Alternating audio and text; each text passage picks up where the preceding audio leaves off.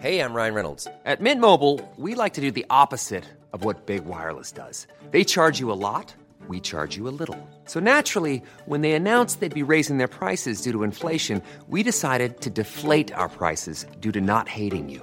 That's right. We're cutting the price of Mint Unlimited from $30 a month to just $15 a month. Give it a try at mintmobile.com slash switch. $45 upfront for three months plus taxes and fees. Promo rate for new customers for limited time. Unlimited more than 40 gigabytes per month. Slows. Full terms at mintmobile.com. Dora Buchaín, exdirectora de Auditoría Forense de la Auditoría Superior de la Federación, con quien pues vamos a estar abordando, Sergio, los diferentes puntos de esta investigación, lo que Así además es. dio a conocer la auditoría. Efectivamente, en el tema este que se ha conocido popularmente como la estafa maestra, exactamente cuáles son los hechos, cuáles son los hechos eh, eh, que, que podemos o que, que debemos saber. Sí, buenos días. Buenos días. Pues lo más importante son las la serie de irregularidades que se perpetraron en, bajo este esquema en el cual se contrataban supuestamente empresas fachada para prestar servicios que debían eh, eh, elaborarse, supervisarse bajo el, ciertos eh, esquemas diseñados primero en universidades públicas, después en tecnológicos, politécnicas y otro tipo de dependencias y entidades. Aun cuando hay este tipo de irregularidades que no están vinculadas a esto que le llamamos estafa maestra, pero que us- usaron el mismo esquema y la misma ventaja ilícita y que también se dieron a cabo en Pemex, en CFE y en se- lo que es comunicaciones y transportes. Y en su caso, estas conductas ilícitas permitieron el desvío de recursos públicos millonarios que fueron en su momento auditados y tuvieron observaciones por desviaciones en su aplicación y uso. Era un modus operandi. ¿E- ¿En qué momento se, se detectan precisamente estas operaciones y qué, a, a quién se informa y cuál es el procedimiento? Nosotros iniciamos eh, en el área, en la Auditoría Superior de la Federación, las primeras revisiones en 2013. En este entonces empezamos a, a, partir de las revisiones y los resultados, detectar cómo se desviaban los recursos en un manejo indebido y una triangulación en distintas eh, empresas para simular contrataciones con proveedores ficticios, muchos no localizados, inexistentes y demás, vínculos eh, donde se compartían representantes o apoderados legales, entre otros, pues que no tenían las características requeridas y en muchos casos entonces seguimos la ruta del dinero. A partir de seguir esa ruta del dinero, pues nos dimos cuenta de cómo se establecía el, la transferencia, cómo eh, las secretarías, en este caso de las que estamos hablando, en 2013 fue Sede Sol, eh, transfería a través de la Universidad Autónoma de Morelos y del Estado de México los recursos, ellos se quedaban con un remanente de 5 o 8% y se distribuía el resto de los recursos a supuestos proveedores. Ese es como empezamos nosotros a hacer las revisiones y posteriormente al abrir nuestra muestra, porque nos percatamos de que habría otros contratos millonarios con objetos inusuales, notoriamente, dada la característica de las eh, dependencias, que en este caso tendrían que haber sido abatir la pobreza, inhibir la pobreza, y entonces esos servicios millonarios pues no estaban adecuados a su objetivo primordial. El, ah, eh, hemos, hemos leído que algunos se utilizaban para campañas electorales, pero ¿había otros usos eh, o tenemos forma de determinar en qué se usó el dinero? Eh, no puedo yo asegurar que se hayan usado para campañas electorales, lo he leído en las últimas eh, noticias. Lo único que nosotros pudimos constatar es cómo el recurso se iba y se difundía, se eh, perdía a través de muchas dependen, eh, muchas eh, proveedores, pero que estaban vinculados entre sí. ¿Qué quiere decir? Que como eh, los mismos proveedores podían atender al sistema de Quintana Roo de comunicación social y podían atender a radio y televisión de Hermosillo. ¿Cómo podían haberse vinculado estos mismos proveedores en un país con cientos de proveedores de estos eh, recursos, de estos servicios? Otros igual en Campeche en Sinaloa, en el Estado de México, en Hidalgo, en muchos en Tabasco, de igual manera supuestos objetos para llevar acciones totalmente desvinculadas de un programa, por ejemplo, de, infraestructura, pero que nosotros podamos tener información de que se fue a campañas políticas, no lo podemos aseverar bajo ningún supuesto. Ahora, eh, tengo entendido que participaron alrededor de 11 secretarías. ¿Por qué eh, se pone mayor énfasis en ese de Sol de Rosario Robles? Eh, la, percepción personal es que es la que es visible la cabeza porque estas dos secretarías en la que ella eh, tuvo a cargo son las que hacen el mayor número de operaciones y es el mismo grupo que está bajo su mando.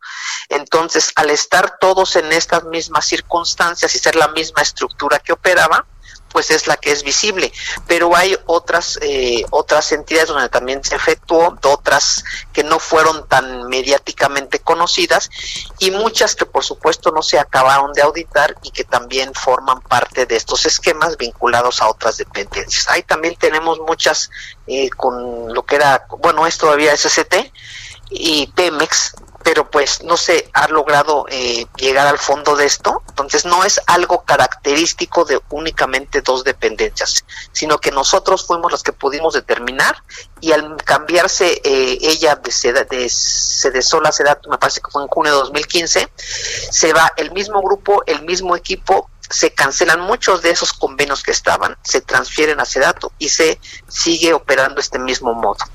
O sea, podemos presumir que hay una responsabilidad personal de Rosario Robles y la otra pregunta es, ¿habría documentación que lo compruebe o no la hay? Hay una, yo, yo, considero que hay una, más que personal, la responsable como funcionario público de un deber de cuidado una responsabilidad que fue en su caso determinada del desvío de recursos en materia eh, de las funciones que tendría que prever un titular de una dependencia. Como tal, nosotros en lo particular presentamos las denuncias, lo que es lo de de la Federación, a la Fiscalía General, que es la que eh, debe hacer y espero que lo esté haciendo que como, como todos eh, esperamos todo este tipo de investigaciones con mayor profundidad. Esto quiere decir que llegar al punto en que todo se conecte y nos puede mostrar todo este entramado de suceso, de sucesos, cómo sucedieron los hechos, cuáles son las conductas, eh, quiénes estaban involucrados, modo, tiempo y lugar, la ruta del dinero en relación al beneficiario final, porque nosotros pudimos articular la estrategia de investigación con eh, en el tiempo que estuvimos hasta hasta ciertos eh, proveedores. Ya no pudimos seguir la ruta del dinero posteriormente yo creo que es un trabajo que eh, ya debió de, de hecho tanto la unidad de inteligencia financiera como la propia fiscalía. Creo que eso es algo muy importante. Es posible que, que no se hubiera dado cuenta Rosario Robles de estas operaciones no no no eso sería este hablar de alguien que, que, es ciego y sordo, pero bueno, ahora mismo que escuchamos las declaraciones de ella y del oficial mayor y de todos, pues claramente aseveran que estaban no nomás enterados, sino que había una determinación de llevar a cabo estas acciones. Es algo intencional y planeado. Eh, es intencional y, planeado y podría ser desde el presidente Peña Nieto y otros eh, eh, otros secretarios de Estado. Yo creo que eso, esa parte que es importante le va a corresponder a la Fiscalía General escalar estas investigaciones para poder acreditar las responsabilidades de todos los involucrados, porque es una trama política de corrupción del régimen. Entonces, esperamos, yo espero eh, el área que nosotros nos tocó este, eh, llevar a cabo esta investigación, tener las respuestas de todo y no verlo como un caso aislado, sino como una conexión con otros esquemas similares. Ahora, en las declaraciones que hemos leído, yo advierto ciertas formas de mentir, ¿no? Y, eso también es, es eh, esquivar una parte de la verdad. Entonces yo creo y, voy a estar atenta para ver qué va a eh, compartirnos, qué va a declarar Rosario Robles, que ayer eh, leí que dijo que va a hablar con toda la verdad. Yo creo que es una oportunidad histórica para ella para dar información confiable y cierta sobre toda esta operación, todos los operadores, cuáles fueron las complicidades políticas, cómo se ejecutaron, pues que se sepa la verdad.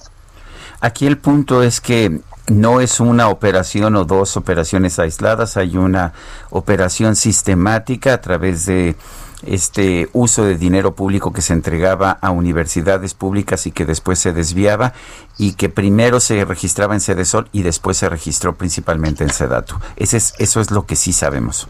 Es correcto, absolutamente. Hay complicidades políticas, hay un nivel complejo ¿no? de un entramado estructural absolutamente, capacidades para transformar inclusive y alterar ese tipo de relaciones, porque pasan de las del uso de universidades públicas a otro tipo de instituciones que son tecnológicas o politécnicas, unas, unas eh, universidades absolutamente eh, inesperadas, porque si tienen un presupuesto, por ejemplo, recuerdo algunas de 10, 11 millones de pesos al año, el ejercicio de su presupuesto, por ejemplo, una de Nezahualcóyotl y de Texcoco, ¿cómo podrías asignarle un contrato o contratos por 300 millones de pesos? O sea, son cuestiones inusuales que hasta me te llevan a pensar, tendríamos que hacer un gran análisis, si no esas universidades, cuándo fueron creadas y si no fueron creadas hasta para esos fines. Ahora, de se, talante. Se habla de 5 mil millones de, pesos. ¿Estaría ese recurso eh, enviado a las universidades y después las universidades se lo habrían regresado a la propia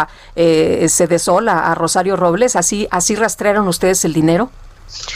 El monto que tiene ahorita definido Fiscalía es aproximadamente de cinco mil y pico de millones. Nosotros llegamos a, documentar cerca de más de siete mil millones de pesos en estos esquemas. Nosotros únicamente en lo que pudimos mapear que está publicado y es muy interesante esa investigación es cómo se transferían los recursos a partir de las propias dependencias de Cedesol o Sedatu directamente a la universidad. Y estas o tecnológicos o las dependencias estatales de comunicación y estas de inmediato lo transferían a otras eh, a los a las empresas privadas o proveedores eh, personas físicas. Cuando se les preguntó a estos, a las personas que quisieron aportar información, a los, a los operadores de menor rango en los estados, pues nos dijeron que les instruían a quiénes y cómo hacer los depósitos. Recibían por correo una o una llamada diciéndole vas a depositar tanta suma a este a esta empresa, a esta otra y es como se hacían los depósitos. Incluso ni siquiera en muchísimos casos se enteraron los impuestos respectivos, se trasladaban tal cual. Yo quiero agradecerle. Eh, Muna Dora Buchain, exdirectora de Auditoría Forense de la Auditoría Superior de la Federación, el haber conversado con nosotros. Muchas gracias a ustedes, Lupita y Sergio. Muy buen día. Buenos días. Bueno, pues ahí está cómo se operaba